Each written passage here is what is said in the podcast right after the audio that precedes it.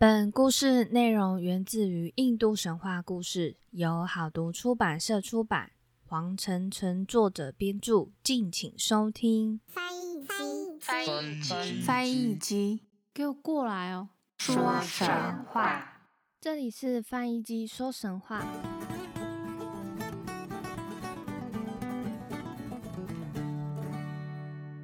欢迎收听翻译机说神话，我是翻译机。基本上，印度神话中的天神都介绍完毕了。今天要跟大家介绍的是天神跟人类的敌人。其实，在之前都有就是呃以配角的方式出现过。那可能大家对他们还不太熟悉，今天呢就会一一的分享给大家。而印度神话故事也即将来到了尾声。今天呢，我们讲完敌人之后，接下来就会讲到亡灵的世界。最后两集呢，是会讲到救世主佛陀释迦牟尼，是关于释迦牟尼佛在现世的一些故事。印度神话就到此结束了。下一篇呢，我们就即将迈入到波斯神话。我们一直，我们即将迈入中东的一些神秘色彩。所以大家就敬请期待喽。那我们就开始今天的神话故事吧。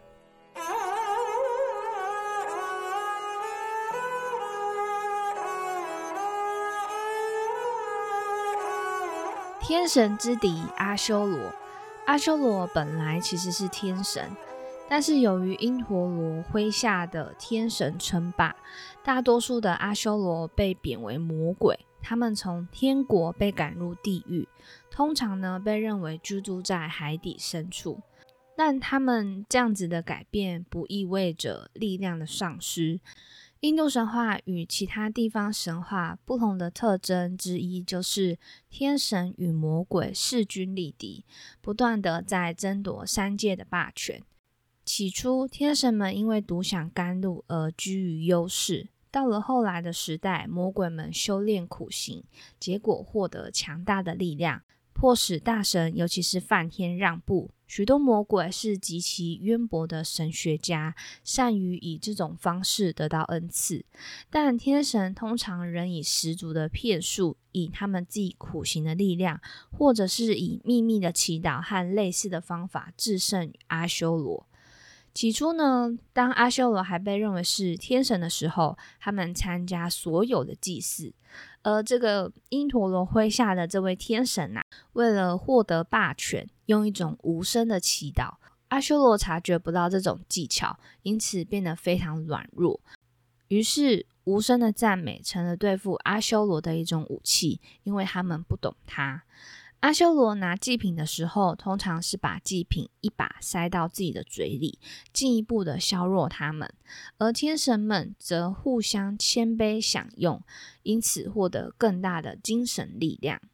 在一次周期性的宇宙创造期间，由于缺乏甘露和其他的宝物，他们与天神都被削弱了。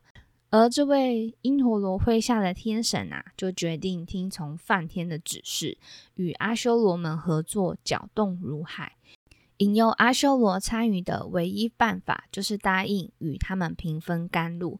但甘露取得以后，我们那时候就有提到过，他们却不愿意履行承诺，因为一旦阿修罗喝了甘露，就会变得比他们更强大。后来呢，毗湿奴就化身为。一位美丽甜蜜的美女诱惑阿修罗，致使他们得不到甘露。天神与受骗的阿修罗之间就立刻爆发了一场战斗。但天神们由于喝了甘露而增强了力量，所以轻而易举的战胜他们狂怒的敌人。从那时候起，阿修罗就被盖上了魔鬼的烙印。而且在这次如海事件后，魔鬼们就再也没有机会接近甘露之源。首先，第一个要介绍的阿修罗是阿乌瓦，虽然魔鬼呢通过苦行而获得力量，越来越常打败天神，但天神也依靠着自己统治宇宙有恃无恐的勇气，同样经常的打败阿修罗。阿修罗的全部力量只有在每个时代的尾端接近毁灭之际才完全释放出来。这种力量呢，以地狱的海底之火为代表，在那里呢，火是以水为能源。这种火呢，是从阿阿乌瓦仙人的大腿中产生的。仙人通过苦行获得如此巨大的力量，使天神都为之恐惧。阿乌瓦他们负责使魔鬼居住的海洋继续生存下去，因为阿乌瓦曾在怀有海洋女神的母亲的时候，阻止这位母亲在她的丈夫火葬柴堆上自焚。后来呢，就从他的大腿中产生的火一出现，就立即宣称他可以烧毁三界，并且就要引燃。但梵天为了拯救他的造物而出来干涉，他向阿乌瓦保证，他的子孙在时代之末可以任意烧毁三界，而此期间，梵天将在创世之初孕育他的水中为火提供一个合适的住所。在时代之末，火将焚毁一切，包括天神。第二个是，呃，阿修罗中有海妖、蛇妖和吃人魔。除了这些祭祀的破坏者之外，阿修罗还可以分成不同的种类，像是有巨人啊，或者是被因陀罗囚禁在地狱的水下王国的海妖。地狱中呢，还住着蛇妖那迦，就是蛇啦。有些那迦呢，还被当作天神崇拜。不过，大多数的那迦都代表着邪恶，就像他们在吠陀时代一样。那时候，他们的原型是汉摩夫利特，他们的身体呢在腰部以上就是人，下身就是蛇尾。有一种极具代表的恶蛇，就是眼镜蛇卡利亚。他在一条河里恐吓牧人，直到他被一个男孩给降服。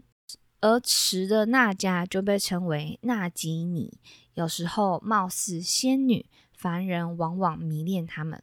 其他的种类魔鬼是吃人的，有一个像这样的吃人魔叫做巴卡，他许诺不把他住处附近的村镇居民全部吃掉，但交换条件是必须向他奉献贡品，每天的贡品就是一车的蔬菜、大米和一个人。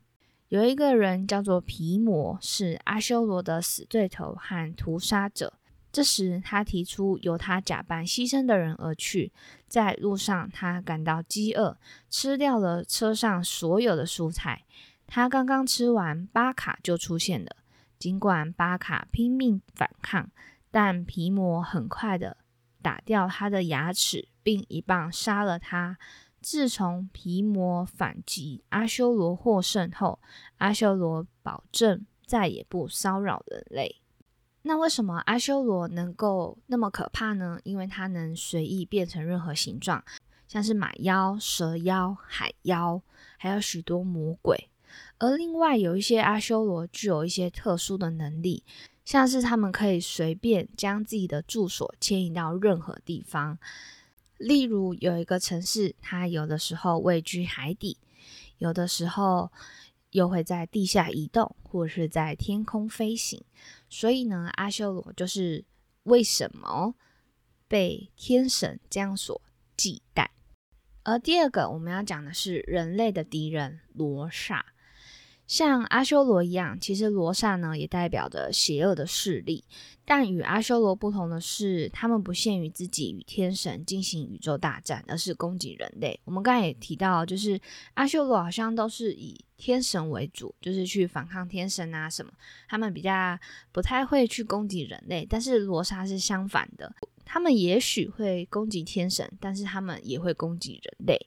而罗刹的外貌也是奇形怪状，他们常常会用伪装掩藏起他们的畸形，尤其是罗刹的女生，她们有的时候会用妖术迷惑凡人，解除他们的防备，而成为他们的家庭女神。不过去掉伪装之后，他们就会出现各式各样的丑态，像是有的像猩猩，有的像侏儒，有的比较肥胖，有的比较精瘦，有的呢长着超过膝盖的手臂，有的只有一只眼睛或一只耳朵，有的大腹便便，有的双腿弯曲，有的只有一条腿，有的却有三条腿，有的还有蛇的头，或者是驴子的头、马头，或者是象头。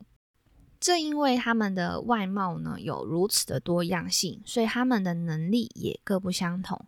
像是妖怪状的，他们就会出现在墓地，专吃死尸；空中的魔鬼就会负责鼓励愚蠢的行为，怂恿诽谤和怀疑。战神鸠罗魔身旁的妖精也是罗刹，他们掌握着人的灵魂，可以使他们精神错乱。湿婆出没于墓地的随众，他们是愤怒的孩子，使死尸有生气，然后可以吃他的肉。夜叉是巨比罗等等会提到的随众精灵，他住在喜马拉雅山，原本呢是善良的半人半鸟精灵，对人类通常是友好的。但他们常常阻碍人们获得财宝，且出没于黄昏的天空、森林和深山。后来被当成食人鬼，佛教则被他列为八部鬼众之一。夜叉女又称母夜叉，双眼充血，从不眨眼，没有影子，不知道恐惧是什么东西，也没有慈悲心。而今天呢，要介绍两位比较有名的罗刹。第一位是罗刹王，罗刹的首领是化身为罗婆那，是所有罗刹中最邪恶的一个。他违反一切法律，强奸他人的妻子。他长着十个头、二十个手臂，同色的眼睛，星月状的獠牙。他高大如山，像死神一样张开大口，吞噬一切。他的行为恐怖的使日月停止运行，太阳被吓得不敢放热，风不敢吹，海洋不敢动荡。他的臂力可以折断山顶，掀翻海洋。他的精神力量与背力相称，因为苦行和学问是他的力量源泉。天神曾数次与他交锋，天神的武器包含因陀罗的雷杵。毗湿奴的轮宝在他身上留下累累的伤痕，令人反感。曾经有一次，由于一个阻碍天神获胜的咒语，罗婆那不仅占领天国，还使天神沦为他的奴隶，强迫所有天神，包含梵天、毗湿奴和湿婆，在他的宫中从事卑下低贱的杂物。天神最终逃脱了这种奴役，但他们却无法立即降服罗婆那。最后靠着毗湿奴的化身罗摩才惩罚了他。我们那时候有提到说，罗婆那是因为掳走了西多，然后才被罗摩给歼灭了。那这段故事呢是什么样子呢？就跟大家娓娓道来。就在罗婆那危害了宇宙啊，包含天神啊、人类，他就意识到自己的报应不会太久。于是他企图使自己获得永生。他的母亲尼卡莎信奉湿婆，崇拜林家。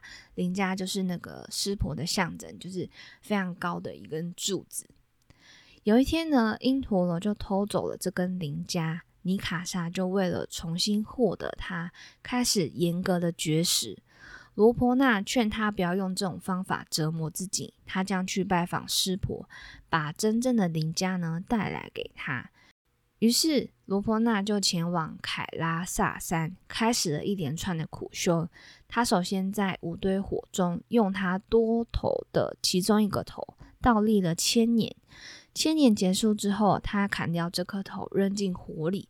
他要用第二颗头倒立了千年，又把它砍掉。就这样，他就陆续把他十颗头一一砍掉。当他砍掉最后一颗头的瞬间，湿婆出现了。允诺说出他渴望得到的恩赐。罗婆那要求三种恩赐：第一个，他本人需要永生；第二个，娶一个与雪山神女一样貌美的女人；第三个，把真正的邻家给他。即刻，他就被赐予永生和持有真正的邻家，但条件是他不能用以危害师婆。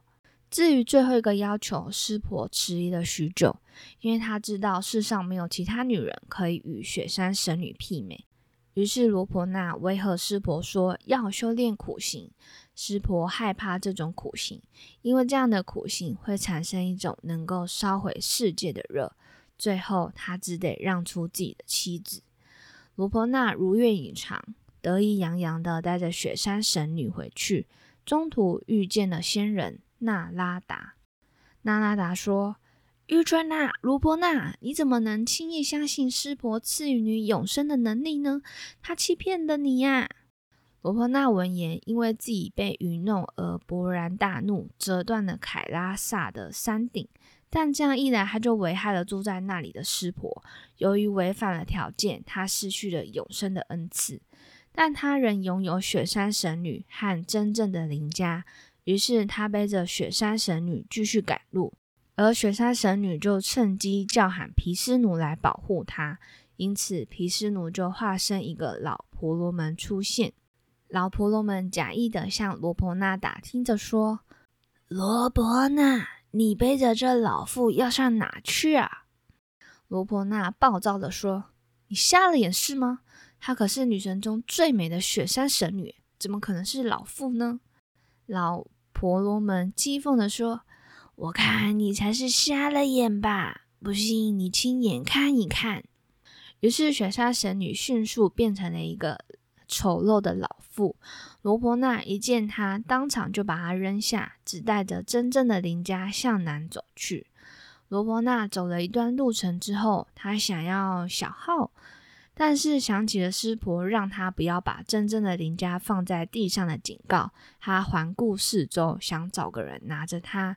他第一个看见的是化妆成牧人的加内蛇。大家记得加内蛇是谁吗？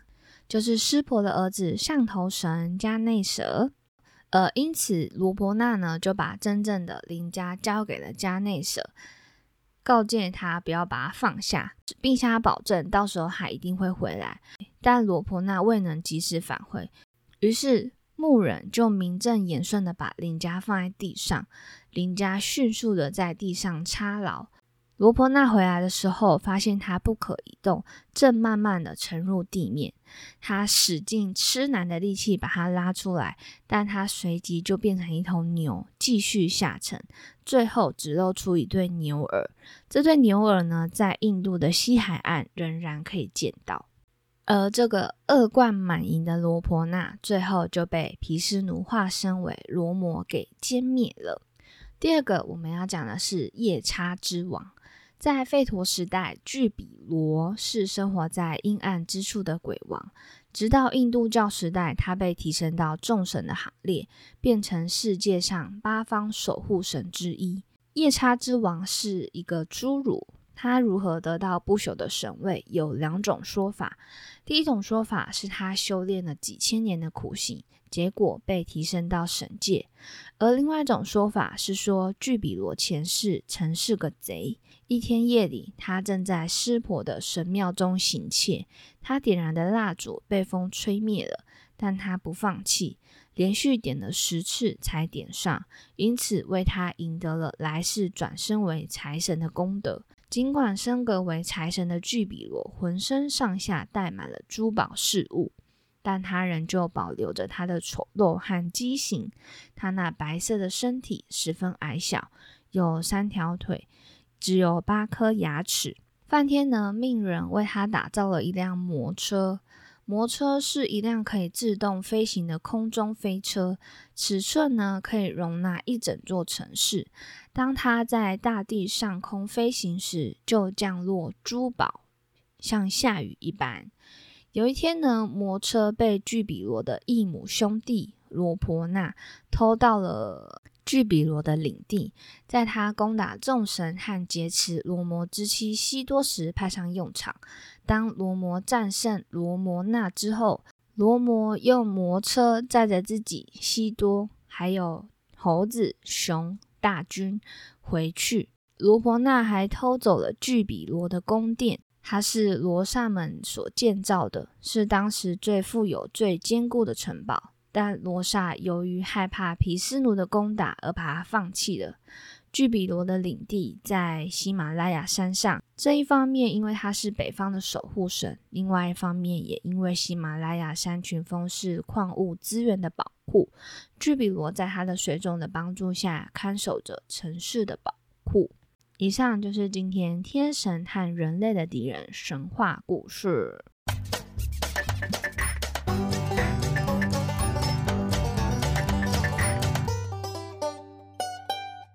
其实，就印度神话中的天神跟阿修罗而言，我好像比较喜欢阿修罗一点，因为我觉得，就是从这样子的故事听下来啊，阿修罗始终都是在被天神利用啊。好，譬如说在搅动如海的时候，诶，我同意你，就是呃，你来帮忙，那我可以分一点甘露给你。结果成功了之后，却并没有把甘露给他，这样子。那也许是因为阿修罗真的。脾气啊，或者是天性，真的稍微比较残忍，可能没有办法统治整个宇宙。但是我觉得应该是有原因的耶，因为天神们都一直不断的排挤啊，或者是用一些骗术，然后让阿修罗感觉就是不得不要硬起来的那种感觉。嗯，不知道各位听众在印度神话中，你是比较属于天神派还是阿修罗派？我们就先来针对以上的故事一些名字来做补充说明。首先，在阿乌瓦仙人那边，就是呃有提到说阿乌瓦阻止了一位怀孕的母亲，那她是孕育海洋之神萨加拉。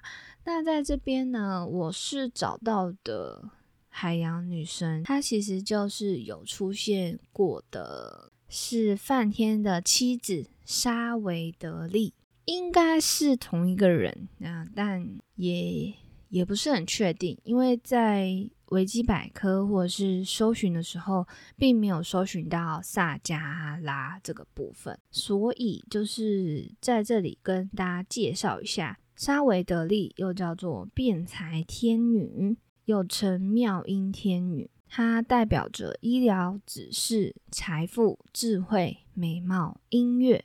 传统上，她被认为是主神梵天的妻子，同时也是佛教重要的护法和本尊。她在吠陀时代是萨拉斯瓦蒂河的水神，现在呢只有存在萨拉斯瓦蒂河的遗迹。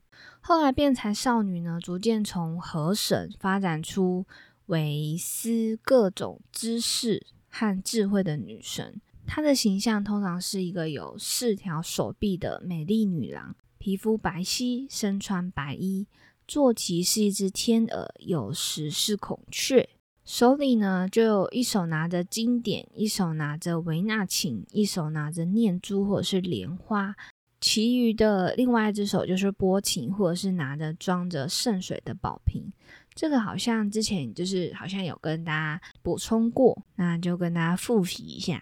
再来就是那迦，那迦就是之前有提到的是蛇嘛，嗯，想要跟大家补充的是，佛教的传说里，那迦与同为天龙八部的大鹏金翅鸟是死敌，金翅鸟呢以那迦为食，但是那迦有毒嘛。于是金翅鸟最后呢也会被杀死。类似的传说呢也有出现在印度神话中。而其实，在阿修罗中的海妖、蛇妖和赤人魔，其实都有一些名字，但是他们在网络上都找不到他们有关的图片或者是背景，所以我这边呢就没有把名字一一的跟大家说。如果有兴趣的听众们，可以去买由好读出版社出版的《印度神话故事》，它里面呢也有一些名字啊，还有一些图片。那我就举例哦，像是它里面有提到巨人，然后海妖就是底提耶跟达纳瓦，然后蛇妖那迦嘛，对不对？再就是赤刃魔巴卡，我在故事中有提到。那被他杀死的是皮魔，也有提到。然后马妖就是凯星，马妖的名字叫做凯星。后来也有提到阿修罗就有特殊的能力，可以搬移城市嘛。这个城市呢，就是三连城。如果我就是看这些名字是不是很多？如果我把这些名字啪都讲出去，可能大家嗯就不知道我在哪，我是谁这样子。那像是其实罗刹也是，呃，刚刚有提到过妖怪状的罗刹。他们就出没于墓地，他们的名字就是皮舍图或是达尔巴。空中魔鬼叫做帕尼，出现在战神鸠摩身旁的妖精叫做哥拉哈。呃，湿婆出没于墓地的随从叫做普塔，这也是非常多的名字，我也就不一一跟大家说明了。那大家有兴趣，真的可以找这本书哦。它里面呢还有一些英雄的传说，在这里呢就先不跟大家做说明了。最后一个我们要补充的是夜叉，夜叉之王是巨比罗，掌管财富。方位护法呢是守卫北方。梵天呢为了奖励巨比罗的千年苦行，而授予他永生的财富，并管理人的职务。根据这个摩诃婆罗多的记载，费比罗获得了斯里兰卡岛为其首都和梦幻的飞船作为乘骑工具。而这里呢，就是有提到方位护法。关于方位护法，在摩诃婆罗多的记载版本，阎魔是位置东方，是掌管死者审判和地狱；因陀罗是掌管南方，负责气候跟战争；伐楼拿位置西方，是管宇宙天泽跟海水；巨比罗是位置北方，是掌管财富。这就是四大天王，而除了以上四个正角方位，又伸展出四个斜角方位。伊舍那就是位置东北，它是湿婆朝上方的第五个头。阿奇尼火神位置东南，是掌管火焰跟净化。伐尤位置西北，是掌管风雨大气。尼利体也就是罗刹天位置西南，是掌管死亡。而另外，在一个阿达婆费陀记载版本，阿奇尼呢是东方，因陀罗南方，伐楼拿西方，苏摩北方。第三个在广陵奥义书记载的版本是苏利耶东方是太阳神，阎魔位置南方，伐楼拿位置西方，苏摩是北方，阿奇尼是天极的上方。那以上就是，呃，跟大家补充方位护法的部分。那关于我们刚刚有提到人类之敌罗刹，还有一个种类是夜叉。而有关于夜叉的话，本意就是以鬼为食的神，意思就是能吃鬼、劫机鬼、永见、清洁的意思。女性的夜叉就是母夜叉，本来是古印度传说中的鬼神，常与罗刹并称，后被佛教吸收，被列为天龙八部之一。佛教认为夜叉是具有力量的鬼神，有食人或者是伤害人的传说，居住在人间、空中和天界。居住在天界的夜叉受第四天所管辖。负责护卫天界大门，像是佛教护法中的执金刚神以及五色财神，都是居于天界的夜叉。而在印度神话中，夜叉是半神，这个说法的来源呢比较不一样。据这个《毗湿奴往事书》里面所描述，夜叉与罗刹同时是由梵天的脚掌伸出，但是双方通常互相敌对。夜叉与害人的罗刹不同，对人类持友善的态度，因而称为真诚者。就让我想到，不是有一部卡通就是《犬夜叉》，它就是半妖。犬夜叉就是人类跟妖怪所生下来的儿子嘛，那他就是半人半妖。可能就是因为这样的关系，所以呢，这部卡通或者是这部名字就被称为犬夜叉。男性夜叉形象比较多变，有时候会被描述比较迅速或是可怕的武士，有时候又被描述成腹部下垂的侏儒。而母夜叉呢，面貌比较美丽，一般呢会被描绘成面貌端正、身材姣好、丰臀长腿的美少女。所以，其实，在华人世界当中，母夜叉呢，本来就是被称作女性啊，个性比较泼辣，后呢就被逐渐误会成丑陋，也有这种外表像是菩萨，内心像夜叉，也就是人面兽心的意思。那刚刚有讲到《天龙八部》，大家第一印象就是金庸的《天龙八部》，而这个金庸的《天龙八部》名字也是源自于佛教的《天龙八部》。那是有哪些呢？它是指佛教护法中神队伍中以天龙为首的八种神话种族，包含天众、龙众、夜叉、干达婆、阿修罗、迦楼罗。紧那罗、摩喉罗伽，因八部是以天众和龙众为首，所以叫做天龙八部。天众跟龙众我们就不多说了，龙众就是刚才所说的那个那迦，再来就是夜叉，夜叉我们刚才也有补充，是鬼道的众生。甘达婆意思就是香神，又称乐神、音乐神的意思。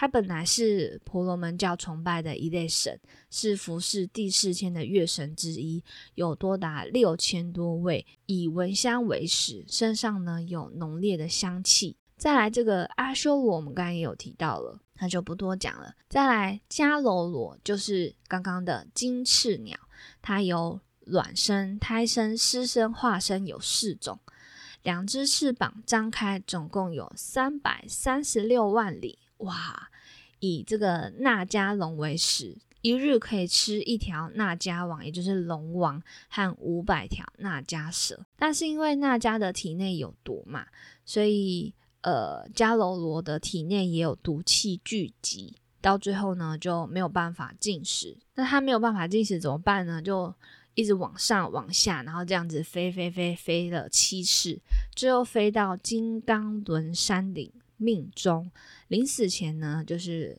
毒性发作而自燃，自己燃烧，肉身烧去后只留下一个心脏，他的心脏是青琉璃色。再来是吉那罗，吉那罗也是第四天的音乐神之一。刚刚我们说到的甘达婆是专奏属乐。而紧那罗是专门演奏法乐，他这个神的形象是半人半马，或者是形式像人，但是头上有一个角，人看见了就会起疑，因此呢，它的意思就是疑人疑神的意思，又称作人非人、歌神跟天际神。最后一个摩喉罗伽是大蟒蛇之神，人身蛇头。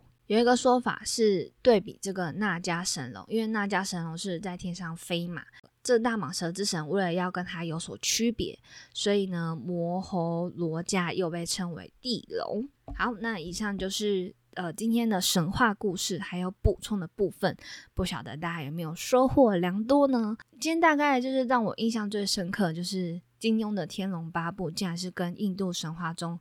佛教这有关系，再就是让我知道哦，犬夜叉其实夜叉的意思就是半神，可以就是沿用这个说法到犬夜叉身上，让我觉得哇，原来是这个样子啊！所以其实取名字呢都要非常有艺术的。